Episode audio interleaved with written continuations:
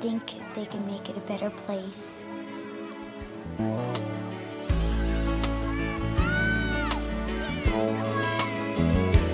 There's a place in your heart, and I know that it is love. And this place is much brighter than tomorrow. And if you really try, you'll find there's no need. Hay 1.500 personas, unos 600 son niños, 80 van al colegio en Lesbos con los niños de la ciudad. Hay tres colegios, eh, pero solo en uno hay niños refugiados y a este colegio no llega la comida.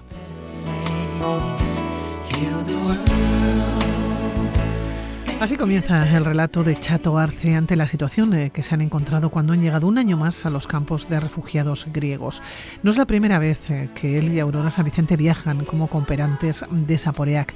Chato Arce, ¿cómo estás? Segundo, buenos días. Bueno, buenos días. Pues muy bien, con un sol espléndido aquí en, en Lesbos, mm, bien de espíritu y bien alegres porque tenemos una gente alrededor maravillosa, pero tristes por la situación que se vive en el campo, en el campo, el campo de refugiados, vamos a decir, pero yo creo que es campo de detención, no de refugiados. Pero bueno, Chato, dime. ¿qué os habéis encontrado cuando habéis llegado este año? Ha sido una situación más complicada, ¿no? Que en ocasiones anteriores.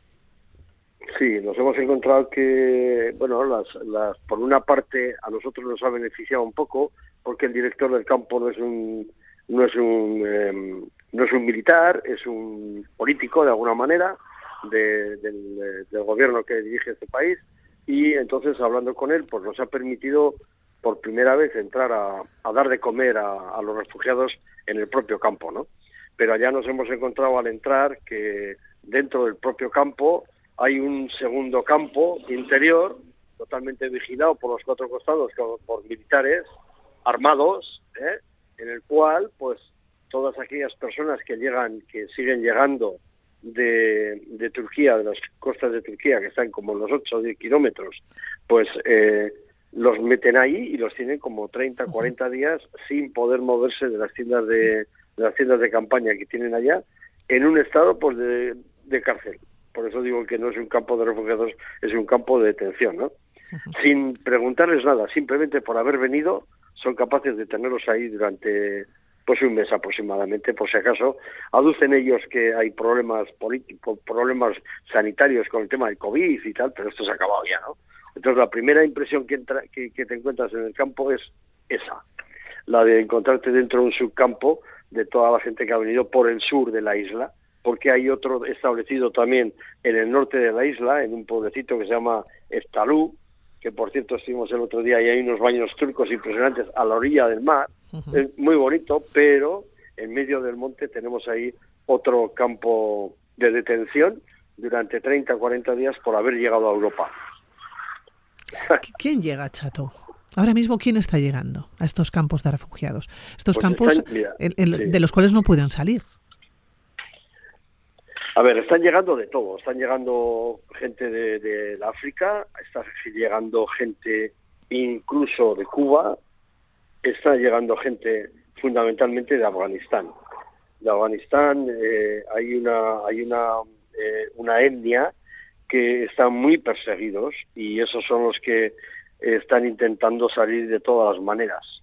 Eh, ahora no me acuerdo exactamente cómo se llama la etnia, pero ya te lo voy a decir en- según va según vamos charlando y esta gente están están muy perseguidos en eh, muy perseguidos en, en Afganistán y por tanto hazaras los hazaras los hazaras es una etnia que parece que son de Mongolia más que más que afgano. El afgano es moreno de, de, de tez un poco morena pero pelo muy negro y tal. Y estos son de cara redonda pues eh, tipo tipo oriental no y estos hazaras están muy perseguidos y por tanto pues prácticamente el 80% del campo son hazaras hay muchísima gente Oye, Sí. me decías eh, que hay 1.500 personas aproximadamente en el campo en el que os encontréis vosotros, en el, que estáis Sí. desarrollando ¿no? vuestras labores mm, de cooperación. Yo no sé, eh, volvéis todos los años, ¿os seguís encontrando con gente conocida que siguen, que están años y años allá?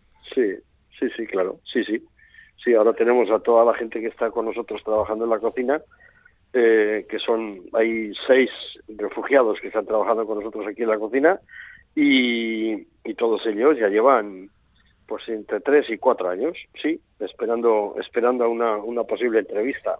O que en un momento dado las autoridades eh, les manden a Atenas, eh, esto es una cosa muy curiosa, porque para con, el fin de que el campo no se llene y volvemos a tener aquel campo de refugiados antiguo de Moria que tenía unas 20.000 personas, pues de vez en cuando eh, cogen un barco y sin decirles nada, de un día para otro, los mandan a, nos mandan a Atenas y en Atenas lo sueltan con un documento que no tiene fotografía ni tiene nada, es un documento, un papel que les dan para decirles que durante que en siete días tienen que abandonar Atenas.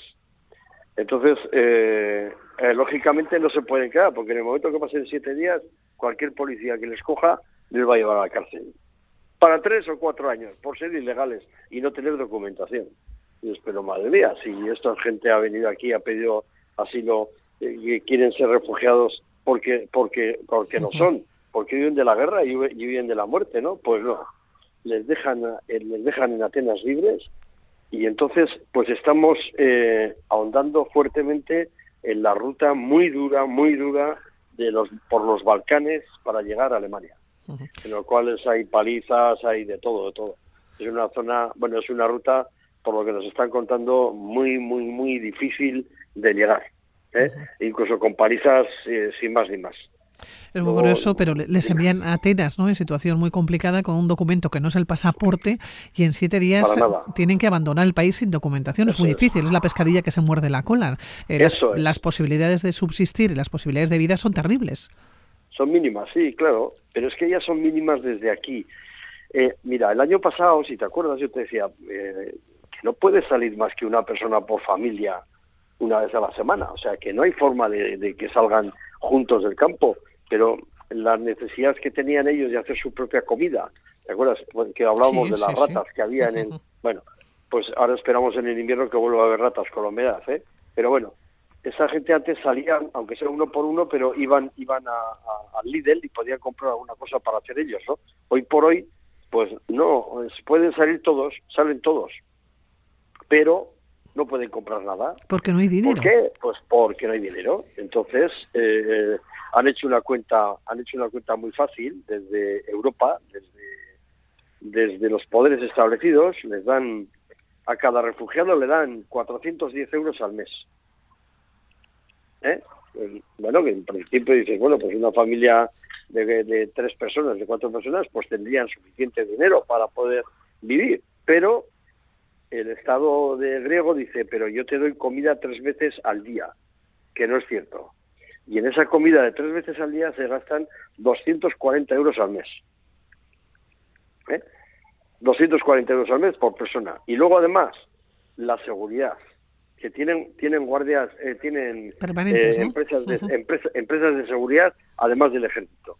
Pues la seguridad, el agua, la electricidad que no tienen más que seis o ocho horas diarias el alquiler del campo, porque el campo está en una zona que está alquilada, pues alguna, algún personaje eh, de la isla o que tendrá que ver alguna situación política, pienso yo, y creo que no me quedo, no me quedo corto, ¿eh? Bueno, pues en todas esas cantidades se van 170 euros, que sumados a los 240 euros son 410 euros. Es decir, que, pagan por estar en un campo de, de refugiados. por estar en un campo, que yo no he, yo no he optado por estar en un campo ni nada, yo he venido a que me den eh, eh, la carta de refugiado y a poder moverme por cualquier país del mundo, porque en mi país hay guerra. ¿no? Oye, pues eh, no. Chato, yo te iba a preguntar cómo es el campo de refugiados. ¿Dónde viven? ¿Cómo viven? ¿En tiendas de campaña, en barracones? ¿Cómo viven? Pues mira, viven entre, entre tiendas de campaña eh, bastante grandes para los, los solteros, viven en tiendas de campaña para seis o ocho. El otro día estuvimos viendo las antiguas tiendas de campaña que eran para unos dos, 200 personas, de las cuales estaban 10 personas en, en, tres en 6 metros cuadrados, en literas. Impresionante poder vivir ahí. Y ahora tienen... Eh, tienen unas tiendas, unas tiendas de, campaña también, pero un poco más altas, que puedes entrar de pies, donde viven cuatro personas. ¿eh? Pero totalmente diferentes, no tienen por qué conocerse de nada, de nada, nada. Pero te ha tocado vivir con este y aquí te quedas.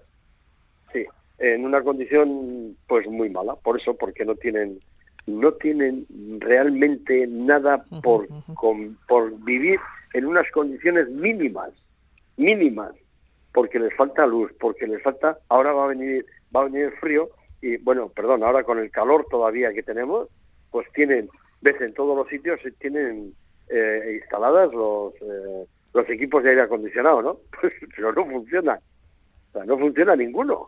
Entonces, ¿pero quién me estás haciendo ver a mí? ¿Quién me estás haciendo ver? ¿Eh?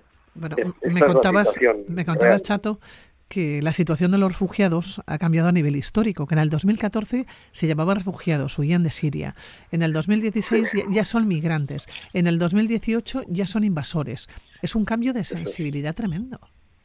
Efectivamente, esa es, lo, esa es la esa es la realidad que estamos viviendo y esa es la realidad que bueno que Europa está consintiendo de alguna manera, ¿no? Porque yo creo yo creo que es una sin razón, o sea, nos hemos estamos pagando unas cantidades de dinero impresionantes tanto a tanto a Turquía como a Grecia para que esto funcione, no funciona y nadie quiere ponerle el cascabel al gato, ¿no? Así como con los refugiados que huyen de la misma guerra, pero están les ha tocado estar en el lado de los buenos, ¿no? Pues los, que son rubios, los que son rubios. Los que son rubios y ojos azules. Ayer hablando con mi hijo me decía, ahí está, si ahí no tenéis que llevar comida ni arroz, tenéis que llevar pelucas, pelucas rubias y unas lentillas azules, para que vengan todos iguales es triste, es triste que, que estemos teniendo esta esta diferencia a nivel humano, solo a nivel humano, o sea, que me da igual de dónde venga, pero que es gente que viene con ganas de vivir y de trabajar y buscando algo mejor, algo mejor. Ahora, Pero bueno, vosotros, eh, Chato, estáis dando diariamente, ¿no? 1.400 raciones, hablábamos de unas 1.500 personas, 1.400, 1.500 raciones. estáis solucionando de alguna manera y entre comillas, ¿no? En parte, ¿no? El problema de alimentación que, que tienen en un campo en el que entiendo que el gran problema tiene que ser sanitario, fundamentalmente, aparte que, evidentemente, las ganas de poder hacer su vida, de poder salir, ¿no? Poder moverse por el mundo como nos movemos todos. Pero fíjate lo triste que es, eh, estamos dando zumos de naranja, hoy, bueno, hoy, tocaba, las estoy viendo aquí delante, eh, tenemos manzanas para unas manzanas hermosas, grandes, súper bonitas, para darles uno, uno por persona, ¿no?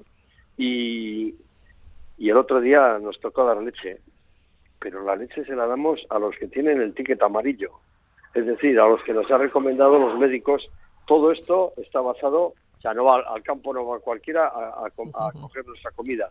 Son gente más necesitada, digamos, a todos los niveles, sobre todo con niños, niños, personas mayores, embarazadas, etcétera, eh, que son los primeros que tienen que recibir mejor alimentación, ¿no? Pero, ¿sabes lo que es dar un litro de leche para una familia de cinco personas? ¿De qué estamos hablando? Es que yo, o sea, no, no, no te ríes porque no, es que además ellos cuando les das la leche te, dan, las gracias y te dan las gracias y te miran con una cara de satisfacción impresionante no pero Dios mío mi vida un litro de leche para cinco personas pero qué estamos haciendo mal pues muchas cosas chato Estamos haciendo mal muchas cosas, probablemente. Por, eh, por, cierto, cuando, cuando entráis, repartís la comida, entráis ¿no? al, campo de refugiados. entráis vosotros y entran también las personas voluntarias ¿no? que reparten comida, pero, pero mm, no se siguen los mismos pasos. ¿no? Vosotros podéis entrar y ellos están mucho más controlados. Eso es, nosotros volvemos, eh, bueno, vamos al campo y normalmente vamos, eh, pues vamos dos personas, de, dos personas, digamos, voluntarios de de Zaporeac y luego un, un voluntario Zaporeac del campo, ¿no?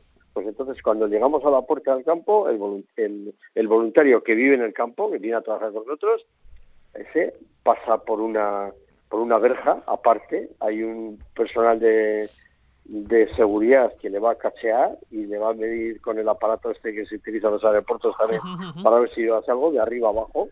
Y luego cuando pasa se tiene que registrar que ha entrado y una vez que se registra que ha entrado, se monta la furgoneta y va con nosotros a, repartir dentro del campo. Es terrible, o sea, dices, pero ¿qué estamos hablando? Y es que los guardias están con, con, con chalecos de antibala y están armados en el campo, pero mm, ¿de qué? ¿De quién quieren tener?